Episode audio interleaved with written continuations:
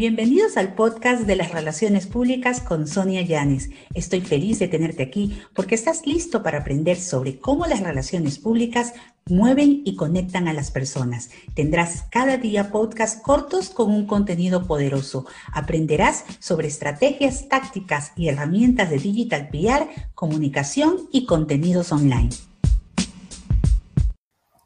Hola, hola, aquí Sonia Llanes, estoy saludándolos en este nuevo episodio de nuestro podcast de las relaciones públicas para hablar sobre las razones de por qué es importante que en este momento te capacites en inteligencia artificial aplicada a la comunicación y las relaciones públicas. Ojo, que no solamente a veces es capacitación de hacer un curso, es investigar, es navegar, es probar herramientas, pero no es quedarte con el miedo el miedo a la tecnología, el miedo a lo desconocido o creer que o no tienes la edad o no tienes la experiencia o no tienes el dinero para poder practicar.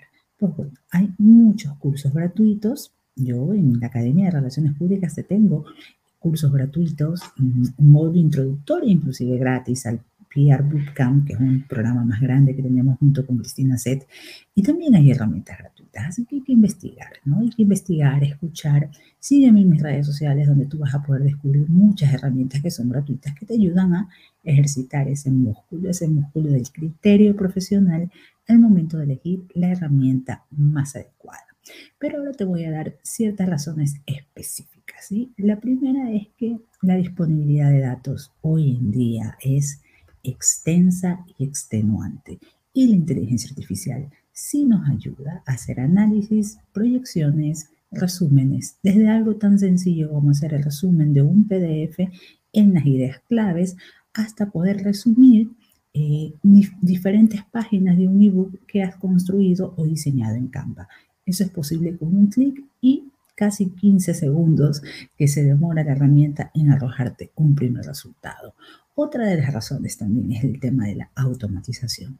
¿Sabías que hoy en día puedes automatizar la creación de contenidos y generar contenido en menor tiempo y con mayor eficacia? Sí, esto es posible, pero claro, primero tienes que ejercitarte en el uso de la herramienta y tener el criterio para escoger cuál es la mejor herramienta que se adapta a los objetivos de tu marca y a tu interés, a tu interés de comunicación con tus públicos. ¿sí?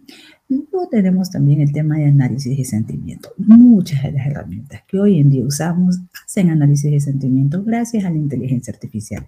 Yo empecé a usar herramientas con inteligencia artificial hace más de siete años atrás, así que esto de que en noviembre del 2022 se lanzó el tema de inteligencia artificial no es esto se hizo una herramienta con código abierto como ChatGPT que te permitía acceder gratis, sin los elevados costos, porque ojo, cuando yo inicié en el tema del uso de la inteligencia artificial en comunicación, costaba un ojo de la cara tener acceso a esos programas. Hoy en día hay muchos programas o software que son igual de costosos, pero tenemos otras opciones, como las herramientas que están surgiendo, ¿no? Con nuevas, nuevos desarrollos y nuevas aplicaciones. Casi que semanalmente tenemos un nuevo abanico de herramientas por donde elegir.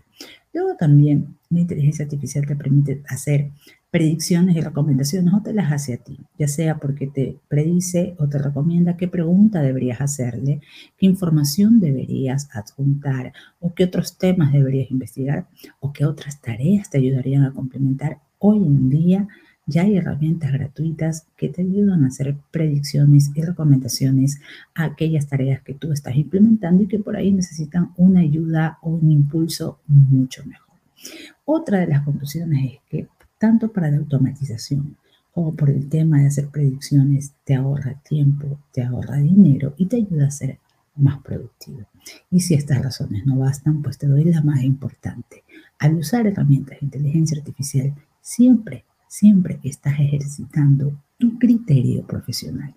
Desde el momento en que eliges la herramienta, al momento de elegir cómo planteas la orden o la pregunta y luego decidir si la respuesta que te dio la inteligencia artificial es la que estabas buscando, todo ese camino te permite hacer un ejercicio diario de tu criterio profesional y también de tu capacidad de análisis. Así que no te olvides, empieza a practicar.